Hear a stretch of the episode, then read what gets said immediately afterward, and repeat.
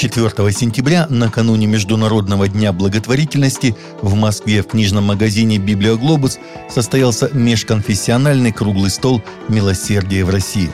Мероприятие было посвящено социальному служению религиозных общин в период пандемии, а также истории милосердия и диаконии в России.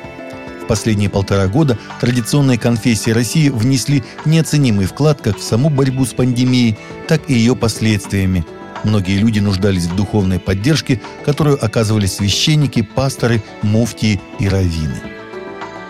США слушатели христианской радиопрограммы «Кей-Лов» собрали более 3,5 миллионов долларов для благотворительной организации «Convoy of Hope», чтобы отправить более 400 грузовиков с гуманитарной помощью выжившим после урагана Ида – Ураган четвертой категории из пяти возможных Ида обрушился на Луизиану рано утром 29 августа. Штормовые ветры со скоростью превышающей 240 км в час разрушили жилые дома и инфраструктуру.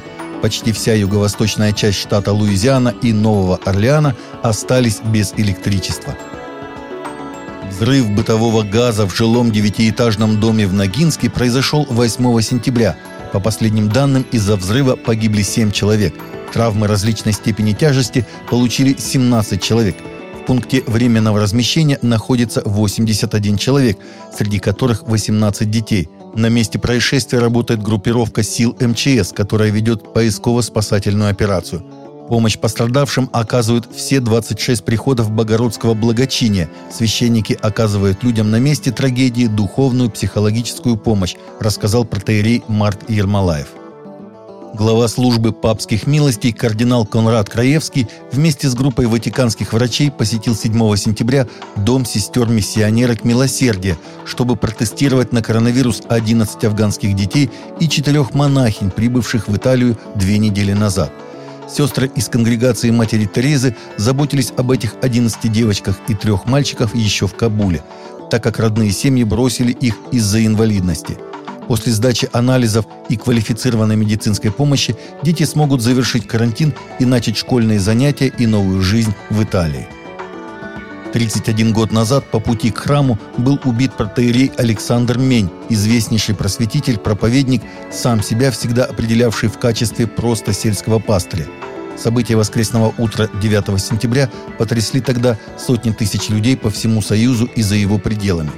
В день памяти отца Александра 9 сентября мероприятия прошли в приходском храме новой деревни Пушкина и Симхозе Сергиев Посад. Десять протестантских церквей Новосибирска провели встречу евангелистов. Среди собравшихся были представители харизматических, баптистских и пятидесятнических общин. Основная цель встречи – знакомство и обмен опытом. В то же время мы обсудили перспективы совместного взаимодействия. Мы решили, что во Всемирный день благовестия все мы можем единовременно выйти на улицы для проповеди Евангелия, сказал руководитель евангелизационного служения церкви христиан вероевангельской «Краеугольный камень» Андрей Брусянин. Католический архиепископ Сан-Франциско высоко оценивает недавний закон о защите жизни, который вступил в силу в штате Техас, а также осудил католических политиков, выступающих за выбор, включая президента Джо Байдена и спикера Палаты представителей Нэнси Пелоси. Как раньше сообщали христианские заголовки, закон о сердцебиении штата Техас вступил в силу 1 сентября, фактически запретив аборты после шести недель беременности. Организация международных миссий Южной Баптистской конвенции объявила, что потребует, чтобы ее миссионеры были привиты от COVID-19, заявив, что это необходимо для того, чтобы проповедовать Евангелие по всему миру во время глобальной пандемии – Совет международной миссии, в котором работают более 3600 полевых сотрудников, заявил, что новая политика потребует, чтобы миссионеры ИМБ и любые дети в возрасте 16 лет и старше проходили вакцинацию, прежде чем служить на международном уровне. Согласно новому исследованию Lifeway Research, евангельские христиане, как правило, с большей вероятностью, чем неевангелисты, доверяют своим соседям и знают их имена – Опрос 1200 американцев показал, что 76% евангелистов и 66% неевангелистов соответственно в США говорят, что доверяют людям, которые живут рядом с ними. Что касается другой темы, 67% евангелистов и 57% неевангелистов соответственно говорят, что знают имена своих соседей. Более двух третей, а это 69% евангелистов говорят, что ищут возможности поговорить со своими соседями.